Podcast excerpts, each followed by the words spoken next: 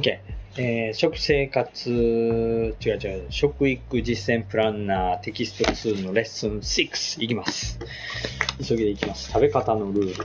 体に必要なエネルギーや栄養素を上手に取り入れ、健康な生活を営むためには、食事の回数や食べる時間、献立の組み合わせなど、食べ方のルールを身につけることが大切です。適量の食事でも健康のためには良くない食べ方があるのですか？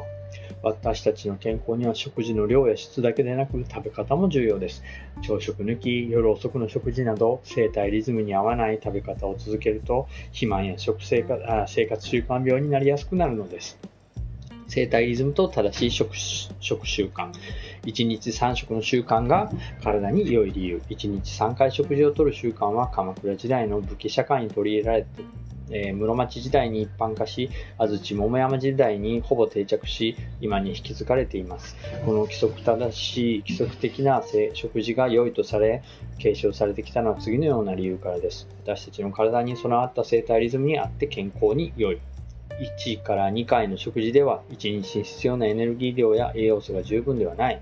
人や動物には生まれつき体内時計が備わっていて、睡眠、食事や体調、生理などの生体リズムをコントロールしています。体内時計が狂い、生体リズムが乱れると体の調子も悪くなります。朝、昼、夕の3回規則正しく食事をすることは、この生体リズムを守るという意味で大切なことです。朝食をしっかり食べて生体リズムを作る。朝食は眠っている間に使われたエネルギーや栄養素を補充するためだけでなく、生体リズムを整え、一日を元気よくスタートさせるためにもしっかり食べることが大切です。この他朝食には次のような効果があります。ウォーミングアップ。眠っている間に下がった体温が上がり、勉強や仕事、運動など活動への準備が整います。集中力がアップする。脳の栄養源であるブドウと糖質を摂取することで脳の働きが活発になり集中力がアップします。児童生徒を対象に調査調査では、毎日朝食を食べている子供は食べない子供よりも学力が高くなる傾向があるという結果が出ています。生活習慣病を予防する朝食抜きの2回食は血糖値を上昇させ太りやすい体質につながります。生体リズムを整える朝食は生活習慣病にも役立ちます。肥満や体調不良を招く食べ方に注意。食べる回数や時間帯を生体リズムに合わせても次のような食べ方をしていると過食を招き栄養バランスが崩れやすくなるので注意が必要です。早食い。満腹中枢が十分に刺激されて満腹を感じるまでには食事開始から2、30分の時間が必要です。早食いをすると、この満腹中枢が働いて食欲が抑えられる前にたくさん食べ、気づかぬうちに食べ過ぎてしまうことになります。また、早食いにより血糖値が急激に上昇し、インスリンが糖を脂肪に変えるため、インスリンが糖を脂肪に変えるため、それが体に蓄積し、肥満の生活習慣病の原因ともなります。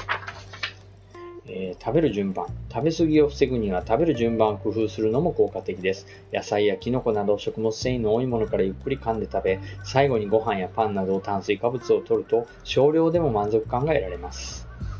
なるほど。え、よく噛むと満腹中枢が働いて満腹を感じるので食べ過ぎを防ぐことができます。唾液の分泌も良くなるため消化も促進されます。よく噛んでゆっくり時間をかけて食事をすることが肥満を予防します。まとめ食い、ドカ食い、朝食や昼食を抜き、夕食を大量に食べるというような食べ方は内臓に負担をかけ、体調不良を起こしやすくなります。また食事を抜くと体は飢餓状態になり、不定期な食事に備えて脂肪として蓄えようとするため、太りやすくもなります。ながら食い。テレビを見ながら、携帯電話をいじりながら、ながら食いも肥満の原因となります。何かをしながらの食事は意識がそっちに向いてくるので、満腹中枢が働きにくくなります。その結果、満腹感が得られにくく、無意識のうちに食べ過ぎてしまいます。満腹中枢が働きにくくなる、ながら食い。村食い。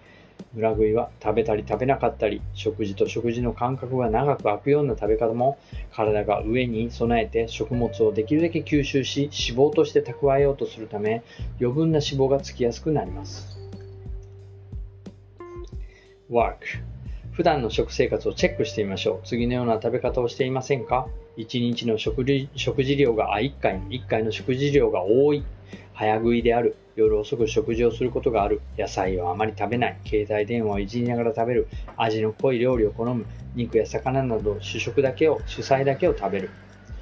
えー、朝食や昼食を抜くことが多い。バランスの良い献立作り。基本は主食、主菜、副菜の組み合わせ。栄養バランスの良い食事の基本は主食、主菜、副菜が揃った献立作りにあります。主食やパンはパンやご飯、麺類などエネルギー源となる炭水化物、糖質の多い料理。主菜は肉や魚、卵、豆腐などタンパク質や脂肪の多い料理。副菜は野菜や海藻やキノコなどビタミンやミネラル、食物繊維の供給源となる料理です。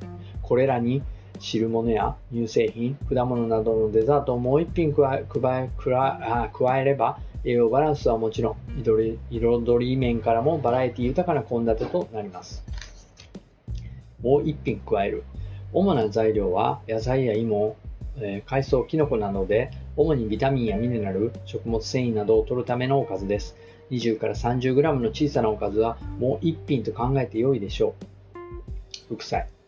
え、主菜は、主食。主食は糖質が主な成分でエネルギー源となるご飯やパン、麺類などを指します。米や食パンだけでなく、ラーメンや寿司、チャーハン、丼物、パスタなども含まれます。えー、主菜。献立の中心となり、タンパク質や脂質を取るためのおかずです。魚介類や肉、豆腐、卵などが主な材料ですが、タンパク質が少ない場合は主菜としては不適切です。タンパク質、タンパク質。もう一品。